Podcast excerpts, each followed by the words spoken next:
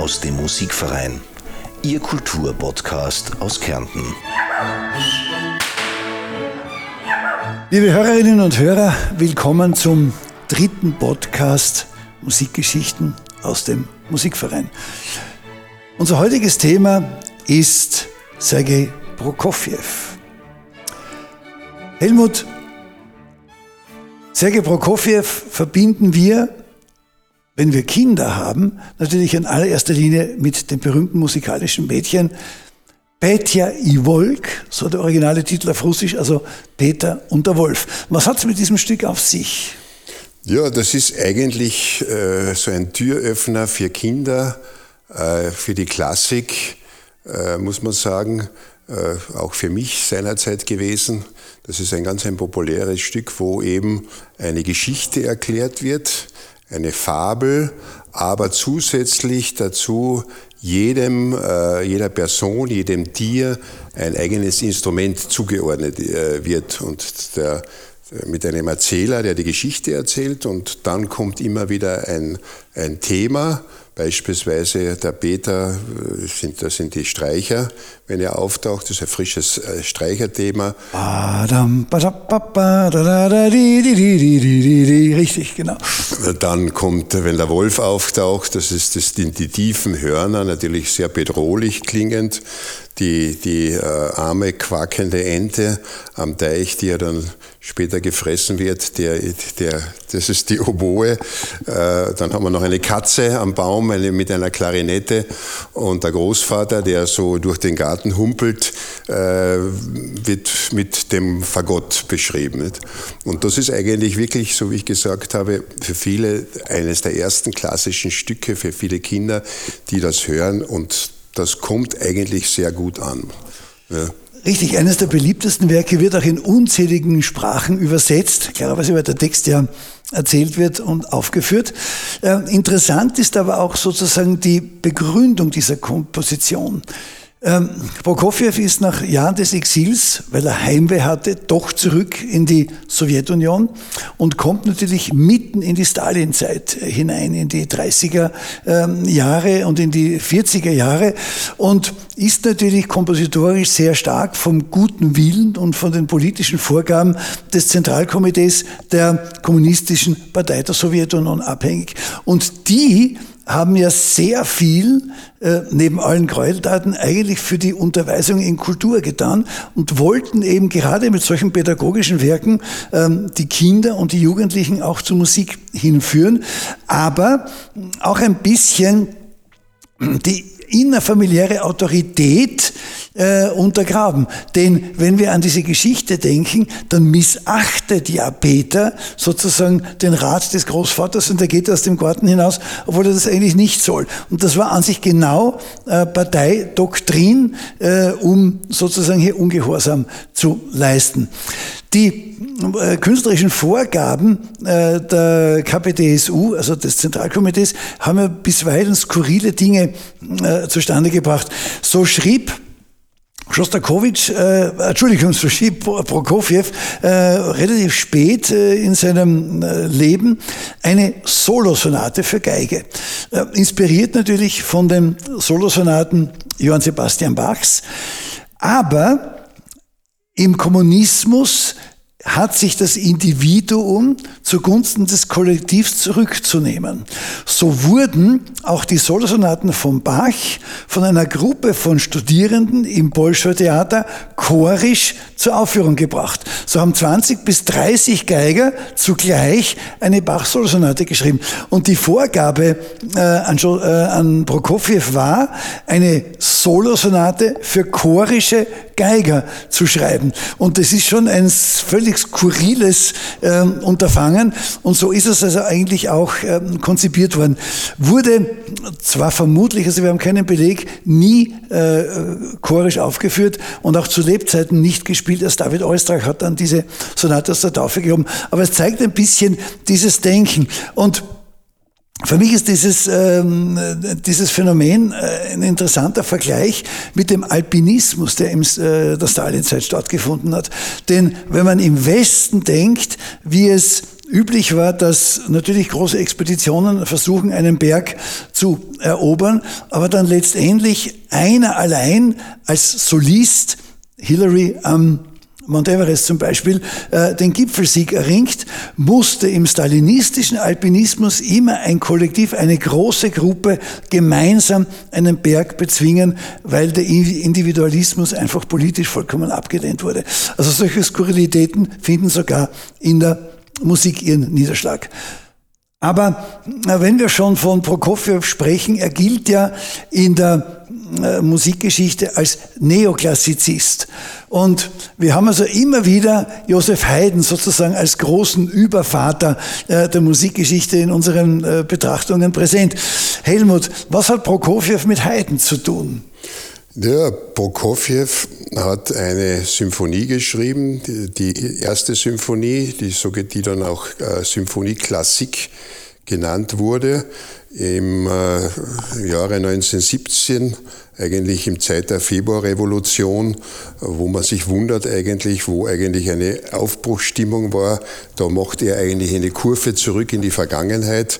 Und äh, er hat äh, selbst zu dieser äh, Symphonie, die eigentlich total im neoklassizistischen Stil ist, gesagt, also wäre Haydn, Josef Haydn, noch am Leben, äh, hätte er sicher seine Art des Komponierens, also Haydns Komponierensart beibehalten und tatsächlich einiges Neues übernommen. In diesem Sinne wollte ich diese Symphonie komponieren.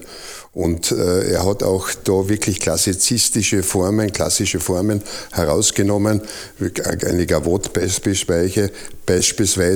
Und es ist aber bei ihm so typisch, er nimmt diese äh, alten Formen, nimmt diese alten Themen und biegt aber dann immer plötzlich so ab, völlig skurril und ungewohnt. Also technische Raffinesse mit rhythmischen äh, Finessen aus der Gegenwart und es ist eigentlich ein fein ironisiertes Spiel, das Ganze mit klassizistischen Elementen. Ja, ähm, dieses ironische Spiel, ich würde es sogar noch über, überspitzen. Und auch das ist wieder durchaus von Haydn inspiriert. Denn Haydn wird ja in seiner Symphonik für seinen Humor gerühmt, der sich natürlich auch durch besondere Überraschungseffekte ähm, auszeichnet. Und genau solche haben wir auch in dieser Symphonie äh, Klassik, wenn ein ganz fast rokoko anmutendes äh, Nebenthema, wie am bam, badam, bam, plötzlich ba, ba, ba, ba, ein, ein Fortissimo hineinbricht, ähm, das uns einfach alle ein bisschen erschreckt bewusst und äh, dann eigentlich zum Schmunzeln anregt. Also ein ein Gusterstückerl der Musik des 20. Jahrhunderts. Und äh, in diesem Fahrwasser ist auch das erste Violinkonzert in gewisser Weise zu sehen. Dieses äh, Violinkonzert ist eigentlich zeitlich im Umfeld dieser Symphonieklassik entstanden, 15 bis 17. Er wollte eigentlich ein, äh, ein Concertino, also ein kleines Konzert schreiben. Das ist ihm, wie er selber sagt, aber dann angewachsen oder ausgewachsen. Und äh, das Problem, was er mit diesem Konzert gehabt hat, er es wollte niemand äh, aufführen, uraufführen, also kein äh, Solist. Und es ist ihm erst 23 gelungen, diese Aufführung in Paris. Er war damals gerade in Paris, äh, nicht in der Sowjetunion.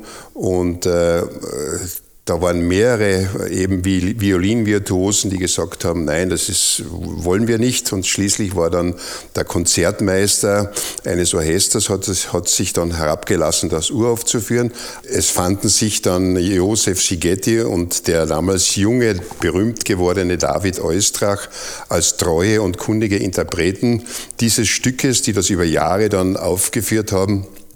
Und vielleicht noch ein Wort zur Uraufführungskritik. Wie so oft haben sich die Kritiker wieder mal geirrt.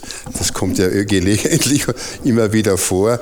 Äh, äh, sie haben das abgelehnt, das Stück, äh, als zu altmodisch, nämlich witzigerweise. Also nicht als zu modern, als altmodisch. Und jetzt hat die Geschichte, eben die Musikgeschichte, das, dieses Urteil revidiert. Das ist eigentlich eine, gehört eigentlich zur Grundausstattung aller aller Geiger. Aber gerade diese erste Symphonie äh, und das Violinkonzert besonders, aber viele Werke Prokofjews sind eben der neoklassizistischen Musik zuzuordnen. Man könnte sagen, sie vertreten etwas, das ich sehr gerne klassische Serenität bezeichne, sozusagen die klassische Heiterkeit. Und das, was diese Serenität auch eines Mozart ausmacht, ist äh, insofern faszinierend, als sie von der besonderen und persönlichen Befindlichkeit des Komponisten in seinem Umfeld völlig abgekoppelt ist. Während nämlich beim Zeitgenossen Prokofjew Schostakowitsch man die Gräuel der Stalinzeit und diese Schwierigkeit des Lebens durchaus spürt und sie Schostakowitsch auf seine ironische Art verarbeitet, ist bei Prokofjew davon eigentlich nichts zu spüren. Es ist so quasi, als ob das gar nicht stattfände. Er komponiert in seinem typisch heiteren Stil.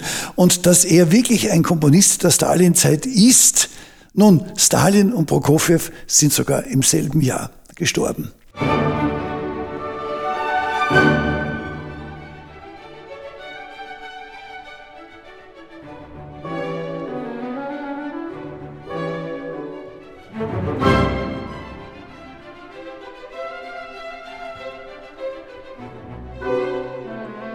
Prokofjew ist ja nach dem Exil, wahrscheinlich motiviert durch Heimweh, äh, in die Sowjetunion zurückgekehrt.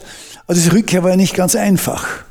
Ja, ich habe äh, vor einem guten Jahr rein zufällig das sowjetische Tagebuch von Prokofjew gelesen, also was wirklich ein Tagebuch ist, wo er Tag für Tag äh, seine Rückkehr aus Paris beschreibt und schon seine Stimmungen, seine angstvolle Stimmungen bei der Einreise, ob sämtliche Papiere in Ordnung sind, ob die Noten, die er mit hat, ob er das einführen darf, wie die Beamten an der Grenze und auch später äh, reagieren werden, beschrieben hat und auch dann, wie er dann im Lande war, wo man immer wieder spürt, dieses Unwohlsein, diese, diese Angstzustände, die er vor dem Regime gehabt hat.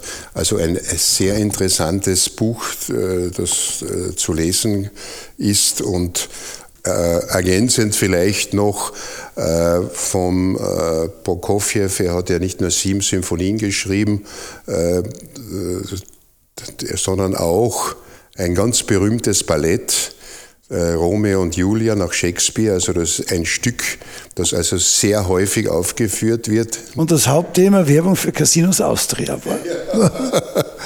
das sehr häufig aufgeführt wird, nicht also meist im Konzert, wo eben Prokofjew aus diesem äh, abendfüllenden Ballett zwei Suiten gemacht hat. Die, die, sind sehr beliebt, werden sehr viel auch von russischen Orchestern, nicht nur aufgeführt.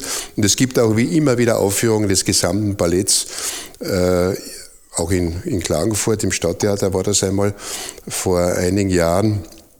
Zusätzlich noch würde ich vielleicht noch erwähnen, äh, einige Opern, die er komponiert hat. Dazu zählt vielleicht das populärste, Die Liebe zu den drei Orangen, wurde auch im Klagenfurter Stadttheater schon einmal aufgeführt.